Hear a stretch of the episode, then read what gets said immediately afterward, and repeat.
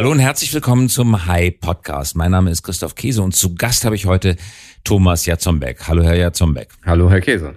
Schön, dass Sie da sind. Wir sprechen heute über Luft- und Raumfahrt und über den Hyperloop. Sie sind seit 2018 Koordinator der Bundesregierung für Luft- und Raumfahrt. Seit 2009 sitzen Sie im Deutschen Bundestag. Sie sind ganz früh schon gleich in der ersten Legislaturperiode in den Ausschuss für Verkehr und digitale Infrastruktur gekommen und haben sich sehr, sehr, da haben wir uns auch kennengelernt, engagiert für Digitalpolitik. Sie sind einer der Mitgründer 2012 des Vereins für Netzpolitik C-Netz und einer der beiden Sprecher. Und jetzt bekleiden Sie ein ganz neues Amt, sehr, sehr spannendes Amt, nämlich Koordinator Luft- und Raumfahrt der Bundesregierung. Und das sind zwei sehr wichtige Themen. Und wir fangen an mit einem Thema, nämlich Hyperloop, das auf den ersten Blick gar nicht so viel mit Luft- und Raumfahrt zu tun hat. Aber Sie sind ein leidenschaftlicher Befürworter. Können Sie uns erklären, was Sie am Hyperloop so fasziniert? Mich übrigens auch. Das heißt, Sie rennen offene Türen ein. Aber der Pitch für Hyperloop, bitte.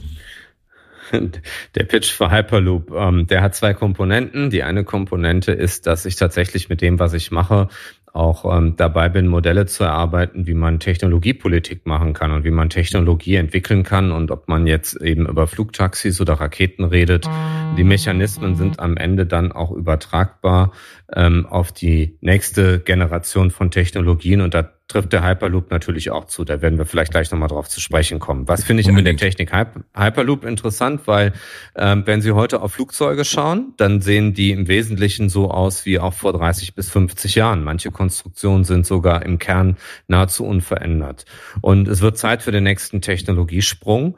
Und dieser Technologiesprung wird mit Sicherheit auch nicht mehr alleine etwas Fliegendes sein, sondern etwas Fahrendes. Und ich glaube, dass der Hyperloop, wenn man einen Rundkurs durch Deutschland macht, zweieinhalb Stunden, ähm, einmal komplett rund um Deutschland äh, sehr, sehr viele Inlandsflüge kompensieren würde und würde die Menschen deutlich schneller, deutlich komfortabler und auch deutlich umweltfreundlicher befördern.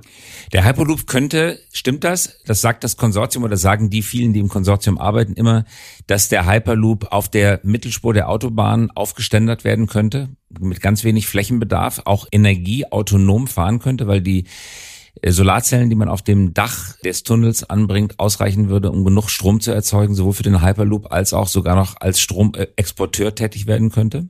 Ich glaube, da muss man am Ende dann wirklich mal gucken. Wir sind ja jetzt noch in einem Versuchsstadium, wenn es gebaut wird. Ähm, was die Technik dann wirklich hergibt. Aber klar ist, dass sie ähm, offenkundige Vorteile hat. Zum ersten, wenn man in einer Vakuumröhre fährt, hat man natürlich keine Reibung und keinen Luftwiderstand, was halt eben extrem energieeffizient ist. Und im Vergleich zum Flugzeug muss man auch nicht erst in gewisse Höhen aufbrechen, sondern kann auf dem Boden bleiben. Und ich glaube auch, dass die äh, Integration in die Röhre ähm, das ganze Konstrukt am Ende auch akzeptabler macht. Wenn wir auf Infrastrukturprojekte in Deutschland schauen, dann gibt's natürlich auch immer schnell Leute, die davon auch negativ betroffen sind ähm, und Bürgerinitiativen und langwierige Rechtsverfahren. Ähm, das passiert auch bei Regional Regionalexpressstrecken und das würde natürlich bei einem solchen Gerät umso mehr stattfinden. Je schneller es ist, umso lauter es wird und insofern ist also die Idee, das in einer Röhre zu kapseln, etwas, was es, glaube ich, für viele Menschen deutlich verträglicher machen würde. Der Transrapid ist unter anderem auch deswegen gescheitert, weil er eigentlich ein Industrieprojekt mit staatlichen Fördermitteln war. Böse Ausdruck kann man sagen, das war Industrie, die versucht hat, dem Staat eine hochsubventionierte Technologie zu verkaufen. Glauben Sie, dass der Hyperloop ein privatwirtschaftlich finanziertes Projekt sein kann? zu dem der Bund oder der Staat zusteuert, vielleicht äh, Grundstücke, vielleicht bisschen Anschubsfinanzierung, aber auf jeden Fall keine Milliarden. Wäre das denkbar? Also der entscheidende Punkt ist tatsächlich, dass man solche Entwicklungen mit dem Markt gemeinsam machen muss. Denn wenn das eine reine Entwicklung von Ingenieuren und Politikern ist, dann ist die Gefahr sehr groß, dass man an den Marktbedürfnissen vorbeiplant. Und äh, warum ist der Transrapid gescheitert? Ich glaube, das hat ganz verschiedene Gründe. Ein Argument, was immer wieder benannt wird, ist, dass es am Ende etwas war, ein, ein, ein, ein Schienenfahrzeug, was nicht kompatibel mit der restlichen Schieneninfrastruktur war und dafür nicht genügend Vorteile hatte. Um eine eigene Infrastruktur zu rechtfertigen, denn man hat ja dann Hochgeschwindigkeitszüge gesehen, die halt eben von der von den Geschwindigkeiten gar nicht mehr so weit weg äh, vom Transrapid waren. Ähm, auf der anderen Seite ähm, ist es etwas gewesen, wo glaube ich keiner über die Frage nachgedacht hat, was soll eigentlich ein Ticket genau kosten und wie kriegen wir so eine Sache wirtschaftlich hin und wo ist auch der Nutzen für die Menschen. Und äh, das muss man bei einem Projekt wie dem Hyperloop jedenfalls denken. Das machen wir auch bei anderen Dingen. Wenn man den Vergleich zur Raumfahrt jetzt mal einfach zieht, früher hat hat die Regierung äh, mit viel Geld, mit viel Steuergeldern Raketen entwickelt, Ariane, äh, mehr mit französischen als mit deutschen Steuergeldern, aber dennoch für sehr viel Geld. Ähm, das hat den Markt manchmal getroffen, manchmal nicht. Wir sind jetzt hingegangen und haben gesagt, wir geben ähm, Raketen ähm, nicht in Auftrag, sondern wir, wir nehmen den ersten Start ab von privaten Initiativen. Der ist immer sehr unpopulär weil wenn so eine Rakete noch nie gestartet ist, weiß man nicht, ob es wirklich funktioniert und da möchte keiner gerne seinen Satelliten verglühen sehen. Ähm, und wir zahlen also quasi den beiden ersten, die einen Start realisieren können, zahlen wir den ersten Start. Und das hat ähm, ganz offensichtlich dafür gesorgt, dass äh, private Konsortien äh, da jetzt auch mit eigenem Geld, mit sehr viel eigenem Geld halt eben diese Entwicklung machen und sich auch tatsächlich am Markt orientieren, nämlich ein Produkt bauen, was hinterher kommerziell erfolgreich ist. Und das muss auch bei einem Hyperloop am Ende die Grundlage sein. Das Ganze macht nur Sinn, wenn es von Anfang an eben vom Markt und auch als kommerzieller Erfolg gedacht wird. Wir kommen auf die Raketen gleich nochmal zurück, aber bleiben wir nochmal für einen Moment bei der Verknüpfung. Sie sagten das gerade als einer der Kritikpunkte am Transrapid, bei der Verknüpfung des Hyperloops mit dem bestehenden Verkehrssystem. Würde man den Hyperloop einfädeln in die Hauptbahnhöfe, würde es Stadtteilbahnhöfe geben, was ja auch schon mal diskutiert worden ist. Würde es Straßenbahnhöfe geben? Wie muss man sich das vorstellen und wie steigt man mit dem einen System auf das andere um? Na, ich glaube, also in der Geschwindigkeit, also der, der Sexappeal des Hyperloop ist ja, dass man ja nahezu jedes innerdeutsche Ziel irgendwo mit einer Fahrzeit von 30 bis 45 Minuten mehr oder weniger erreichen kann. So, das heißt, das sind also noch tatsächlich Zeiten, die sind noch kürzer als die Flugzeiten heute innerdeutsch. Und ich glaube, dass für einen Start des Systems es am Ende auch ausreichend ist, wenn man in etwa so viele Versorgungspunkte hätte, wie es eben heute auch größere Flugplätze gibt. Und dann wäre es schon eine attraktive Alternative, weil man mit Sicherheit diese Punkte auch zentraler gestalten kann als bei den Flughäfen, die teilweise sehr weit draußen sind, wenn man jetzt an München denkt oder jetzt künftig auch an den Berliner Flughafen in Schönefeld. Und äh, hat äh, unter dem Strich vielleicht auch eine vereinfachte äh, Check-in-Prozedur, weil nicht so viele Sicherheitskontrollen etc. notwendig sind. Ähm, also deshalb glaube ich, wäre das dann am Ende schon ausreichend. Ähm, wenn der Hyperloop jetzt tatsächlich äh, allzu viele Regionalhalte haben würde, dann würde er, glaube ich, seinen ähm, Hauptvorteil nämlich wieder verlieren, nämlich ein sehr schnelles Transportmittel zwischen den deutschen Metropolen zu sein. Aber man muss natürlich mitdenken, wie man dann von diesen Verteilpunkten aus zu seinem wirklichen Ziel Ziel kommt. Und deshalb sollte auf keinen Fall irgendwie ein Hyperloop in der Peripherie enden, sondern ja, Natürlich wäre das ideal, wenn man da wirklich in Hauptbahnhöfe reinkommen würde, denn von da aus ist man mitten in der Stadt und man hat auch eine hervorragende U-Bahn, S-Bahn-Infrastruktur, um auch andere Ziele zu erreichen. Welche Markt Zielgruppen könnten angesprochen werden vom Hyperloop? Ist es die First Class für die Happy Few, die bereit sind für 300 Euro oder 400 Euro, 500 Euro nach München zu fahren, dafür aber in 30 Minuten da sind von Berlin aus? Oder ist es der Bus der Zukunft, bei dem jeder mitfährt und es nur ein paar Zehner kostet, um von A nach B zu kommen? Ich glaube letzteres. Äh, anders ist es auch gar nicht mehr denkbar. Sie können heute keine Technologien mehr durchführen, ähm, auch gerade nicht mit staatlicher Unterstützung, ähm, wenn das nicht auch ein demokratisches Verkehrsmittel ist. Und die Betreiber dieser Flugtaxis, eVTOLs, die legen ja auch viel Wert darauf, immer schon zu betonen, dass der Flug mit diesen Geräten nicht teurer sein wird als eine Taxifahrt, genau aus dem Grund, weil man sonst natürlich auch eine Menge Gegenwind bekommt, wenn es den Eindruck entsteht, dass das ein, ein Spielzeug für eine Elite wird. Jetzt ist bei so einem großen Verkehrsmittel wie einem Hyperloop, und das wird da sicherlich sein, äh, natürlich der Anteil der Entwicklungs- und der Fixkosten sehr hoch. Und deshalb müssen sie am Ende auch viele Leute haben, die damit fahren, um diese, diese Fix- und Entwicklungskosten wieder reinzuholen. Und ähm, wenn man sich den Flugverkehr anschaut, wie er sich entwickelt hat über die letzten 20 Jahre, dann ist das Fliegen ja auch demokratisiert worden, was in den Anfängen tatsächlich eher nur für eine Elite verfügbar war, endete irgendwann mit dem 9,95 Euro Billigflug von Ryanair und EasyJet, äh, der vielleicht nicht immer für jeden erreichbar war, aber am Ende doch, glaube ich, auch gerade vielen Menschen, die kein hohes Einkommen haben, es ermöglicht hat, auch in andere Städte zu reisen, auch in andere Länder zu reisen. Und das ist das Erfordernis, was es da auf jeden Fall auch geben wird. Also wenn es nicht auch am Ende in der Lage sein wird, mit dem Hyperloop zu konkurrieren gegen die Billigflieger, dann wird es, wird es kein Erfolg sein. Aber ich wüsste nicht, warum das nicht gelingen sollte, denn ähm, unter dem Strich ist es ja eine recht effiziente Technologie und da sollte dann auch der Betrieb kostengünstig abwickelbar sein.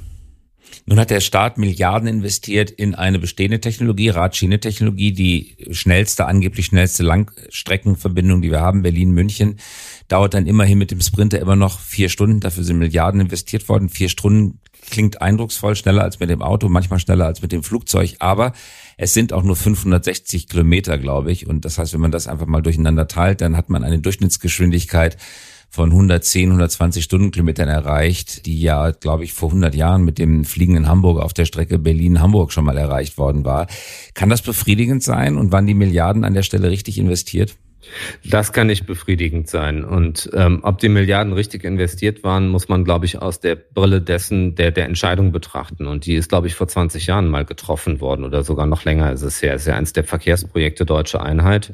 Und da war von einem Hyperloop noch nicht mal im Ansatz eine Idee vorhanden. Und äh, es gibt sicherlich auch politische Weiterungen dieses Projekts, über die man jetzt lange reden kann, äh, warum der Streckenverlauf so ist, wie er ist und warum so viele Brücken und Tunnel gebraucht wurden. Das hat natürlich massiv die Kosten auch in die Höhe gezogen. Ja, ähm, ich glaube, entscheidend ist aber zu gucken, was macht man halt eben von heute. Und das Fernverkehrsschienennetz in Deutschland ist äh, absolut ausbaubedürftig. Das kann man ganz klar sagen.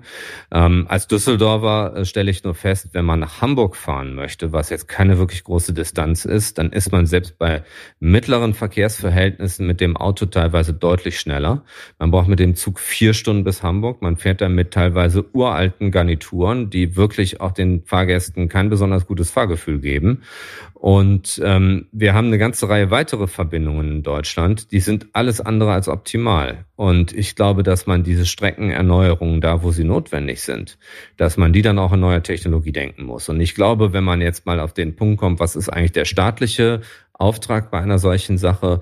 Ich glaube, ähnlich wie wir das mit den Raketen gemacht haben, dass der Staat als Ankerkunde schon an einem frühen Zeitpunkt sagt, wir sind bereit, hier Leistungen zu kaufen und wir machen auch habe ich vorhin noch nicht gesagt, sogenannte Milestone äh, äh, Awards. Das ist das, was die NASA gemacht hat, um SpaceX aufzubauen. Das ist eine sehr intelligente Strategie, die wir in der Raumfahrt jetzt auch nachbilden.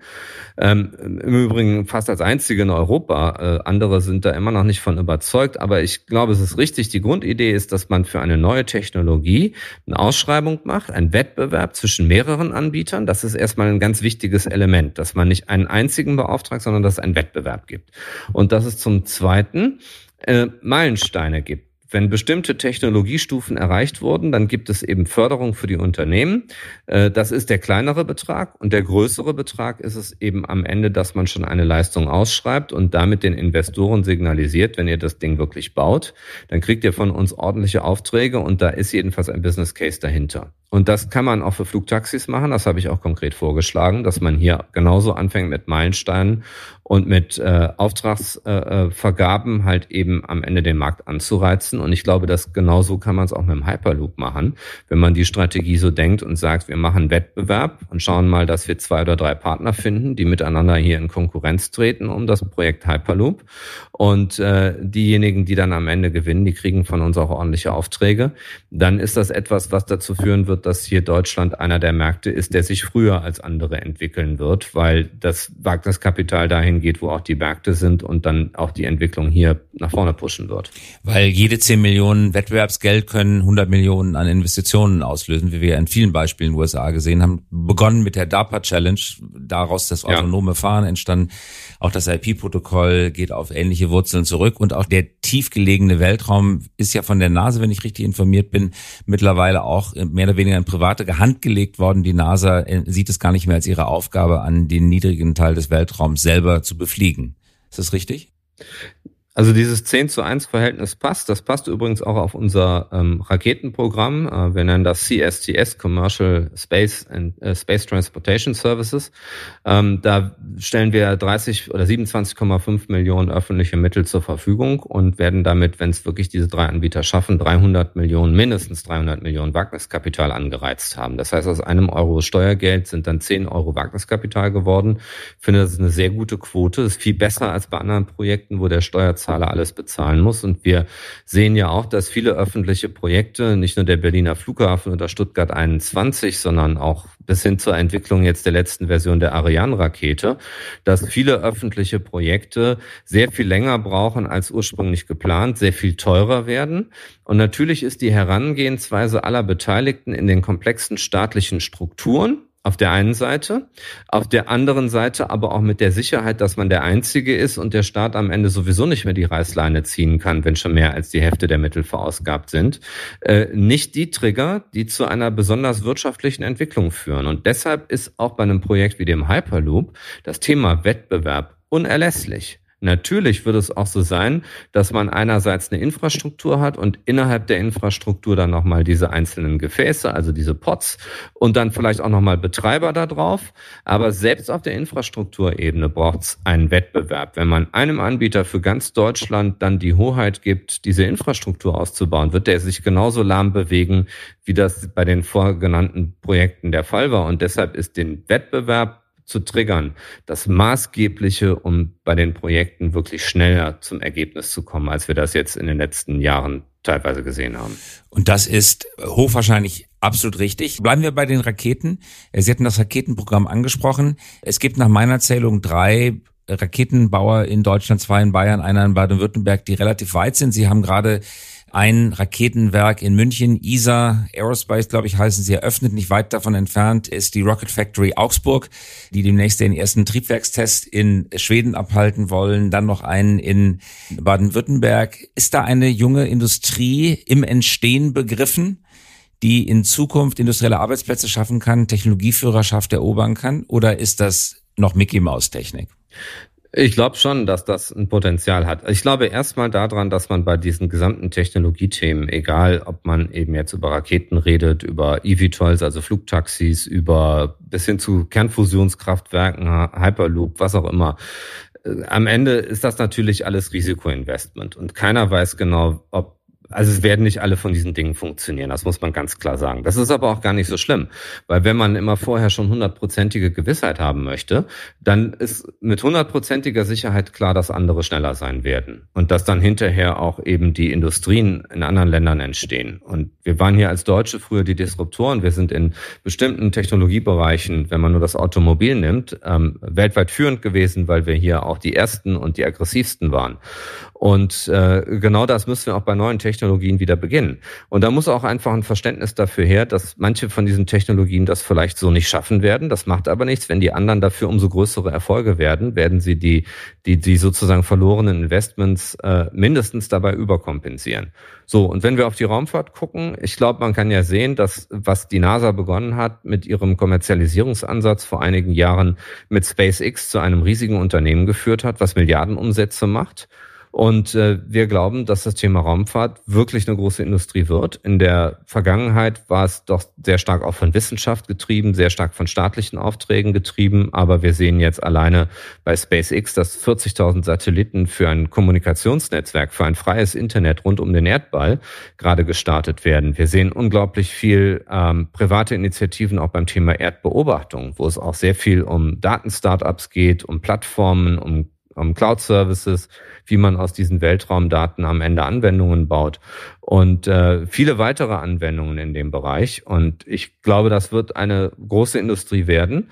Und ich arbeite daran, dass wir da jedenfalls mit unseren deutschen Unternehmen da auch mitmischen und wettbewerbsfähig sind. Und wettbewerbsfähig ist man auch hier nur im Wettbewerb und eben nicht mit, mit staatlichen Monopolisten.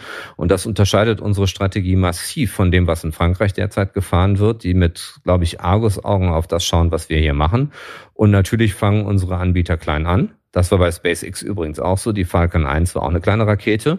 Und äh, eins unserer Kriterien, die wir in unserem Wettbewerb, äh, mit dem wir hier die Meilensteinpreise an diese drei benannten Firmen schon vergeben haben, ähm, und womit wir dann auch am Ende den, äh, den, den Start äh, oder die beiden Starts dann halt finanzieren, ein Kriterium ist auch die Skalierbarkeit, also dass diese Raketen dann auch größer und größere Volumina machen können, aber die haben heute schon das Volumen zum Beispiel, um einen Galileo-Satelliten zu transportieren. Und das ist schon eine Größenordnung, mit der man tatsächlich auch Geld verdienen kann. Und unerwähnt lassen wollen wir nicht, dass es sich auch um eine neue Generation von Satelliten und von Raketen handelt. Die schießen nicht mehr auf den geostationären Standpunkt 36.000 Kilometer entfernt, sondern es geht um kleine, wesentlich leichtere Satelliten, die auf Polarumlaufbahnen in 150 bis 200 Kilometer Höhe kreisen, viel näher an der Erde dran sind, in der Telekommunikation weitaus geringere Latenzzeiten haben, damit für das Internet besser tauglich sind und was die Erdbeobachtung, Sie sprachen das gerade an, angeht, natürlich auch viel näher an der Oberfläche sind, viel mehr Details erkennen können und viel mehr Überflüge haben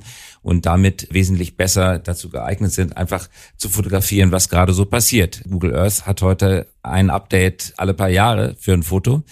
Und in Zukunft könnte man fast so, wenn man das möchte, das kann man diskutieren oder so ob gewünscht ist, aber seine, seine vielleicht fast Live-Übertragung aus dem Weltraum bekommen. Also auch technologisch würden Sie sagen, ein Aufbruch in eine neue Zeit. Ja, ich glaube, das, was wir auch in anderen Technologiefeldern sehen, überträgt sich auch auf die klassischen Industrien. Und in der Raumfahrt ist das definitiv so. Früher waren die Satelliten so groß wie LKWs und haben zehn Tonnen gewogen oder fünf Tonnen gewogen. Und dann hat man Jahre daran gebaut. Also jetzt die Referenz wird dieses James Webb Teleskop werden, der Nachfolger von Hubble.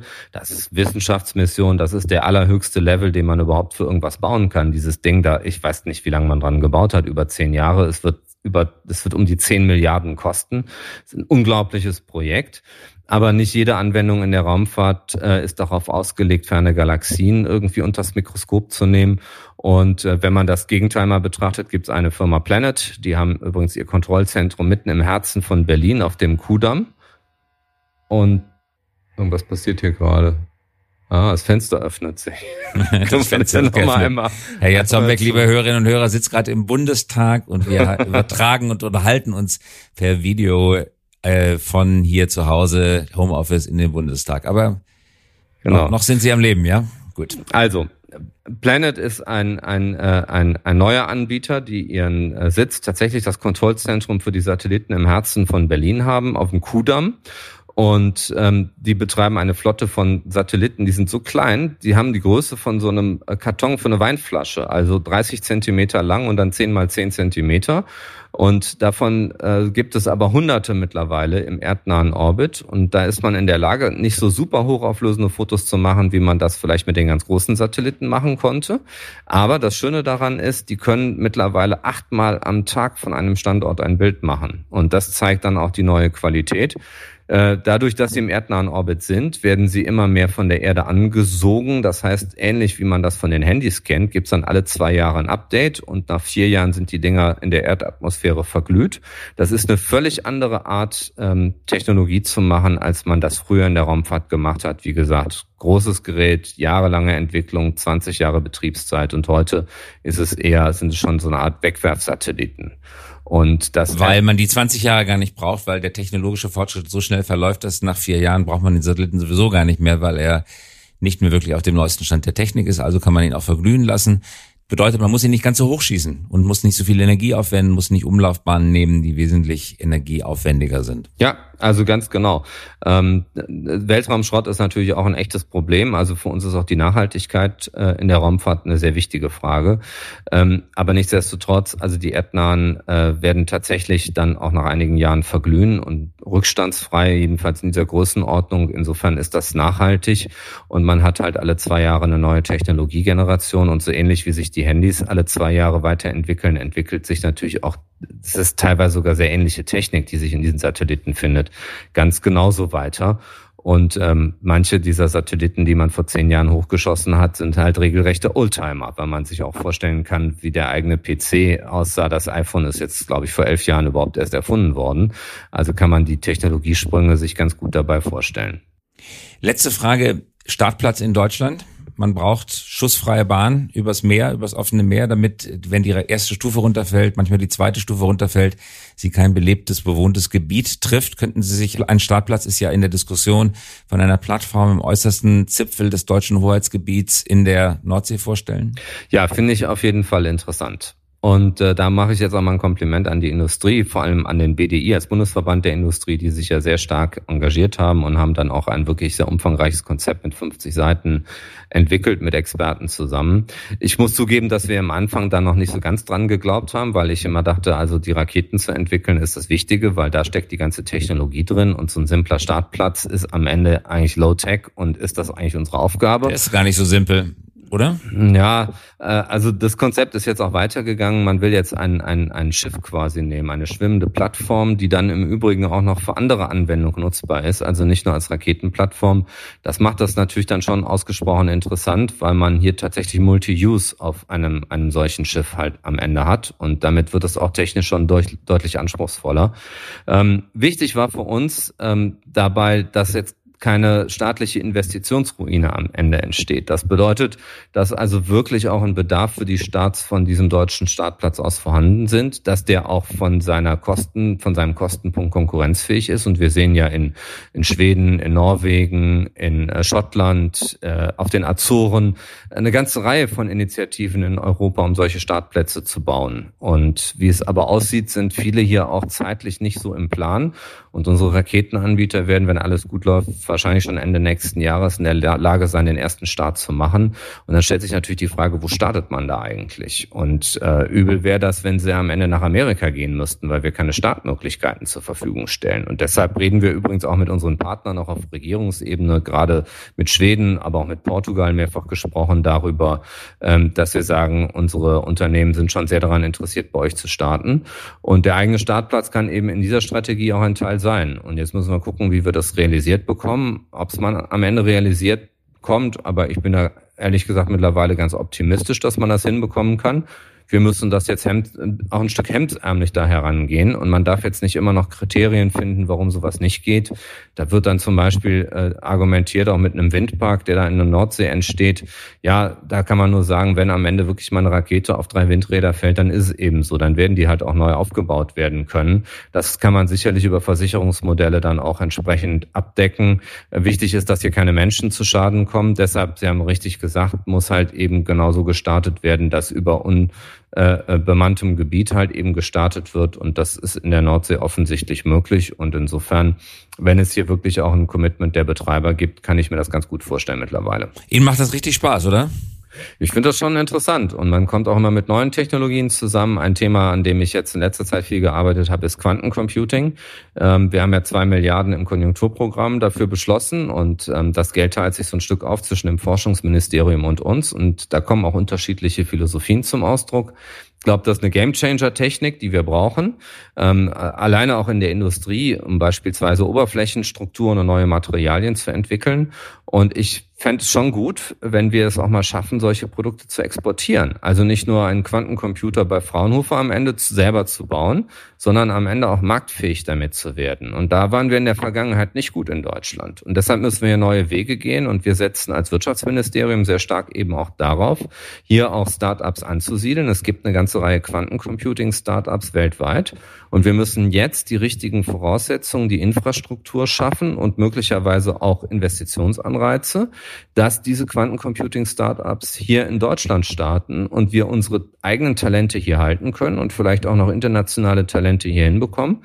Und dann glaube ich, haben wir auch eine realistische Chance in diesem Markt, der gerade noch sehr jung ist und sich gerade erst beginnt zu verteilen, besser einzusteigen, als wir das in anderen Märkten in der Vergangenheit geschafft haben. Zu wünschen wäre das. Herzlichen Dank, dass Sie sich die Zeit genommen haben. Ja, sehr gerne. Vielen Dank für die Gelegenheit hier. Thomas Jatzomberg war das, der Beauftragte der Bundesregierung für Luft- und Raumfahrt und Hyperloop-Vorkämpfer und Quantencomputer-Vorkämpfer, wie wir gerade gehört haben. Danke fürs Dabeisein.